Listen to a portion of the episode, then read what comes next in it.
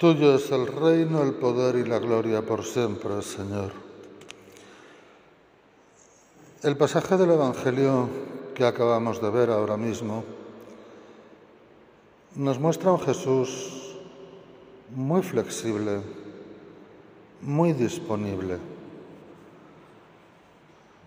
Los discípulos que han sido enviados de dos en dos vuelven a contarle a Jesús su experiencia, lo que han hecho y lo que han enseñado. Y Jesús entiende que estarán cansadísimos y les invita a subir con él a una barca y marcharse a solas a la otra orilla a descansar un poco, les dice. Y añade un pequeño comentario, dice, porque acudían tantos a que les atendieran que no les quedaba tiempo ni para comer.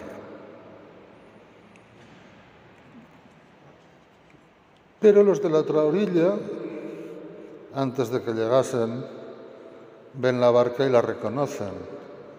Esa es la barca en la que va Jesús el Nazareno con sus discípulos. Y acuden a la playa a verlo desembarcar. Y cuando Jesús desembarca, se encuentra con una multitud sin pastor, que no la dirige nadie, que no la guía ni la conduce nadie, que acuden a Él porque no tienen a quien acudir. Y se compadece de ellos. Jesús no les dice, oye, dejarme en paz dos horas, que tengo que descansar.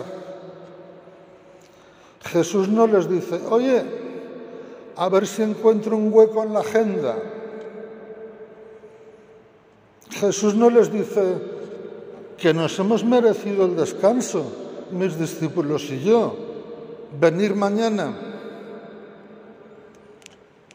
Jesús no les dice que es fin de semana, abriremos el lunes.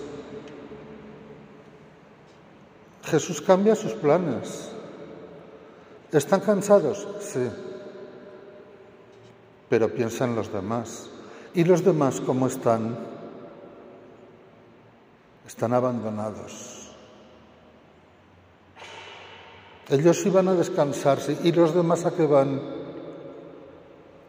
Sedientos, sedientos de escuchar la palabra de Jesús. Ellos quieren descansar. ¿Y los demás qué quieren? Alguien que les guíe, alguien que les instruya. Y Jesús cambia de planes. Siempre disponible. Disponible. Esa es la palabra. Disponibilidad. Se queda incluso sin comer. No han comido. Pero da igual porque hay quienes les necesitan. Y cuando hay alguien que me necesita, no como. Y cuando hay alguien que me necesita, no duermo. Y cuando hay alguien que me necesita, dejo de hacer mis cosas para hacer las cosas de los que me reclaman. Este es el espíritu de Jesús. Con razón,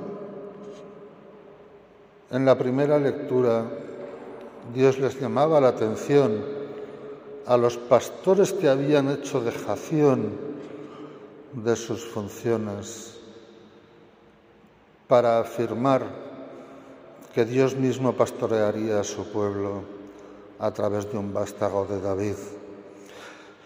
Con razón, el Salmo repetíamos, el Señor es mi pastor, nada me falta.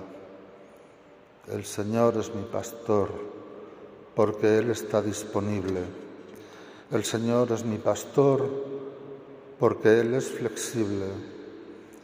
El Señor es mi pastor, porque aprecia que necesito de su guía. El Señor es mi pastor, porque he puesto en Él mi fe y mi confianza. El Señor es mi pastor, porque me ama y me lo demuestra con sus actitudes. Me lo demuestra prestándome atención. Me lo demuestra cambiándolo todo si hace falta para cubrir la necesidad que tengo de Él en cada momento. Que aprendamos esta disponibilidad del Señor para que también nosotros podamos estar al servicio de Él y de los demás. Alabado sea nuestro Señor Jesucristo.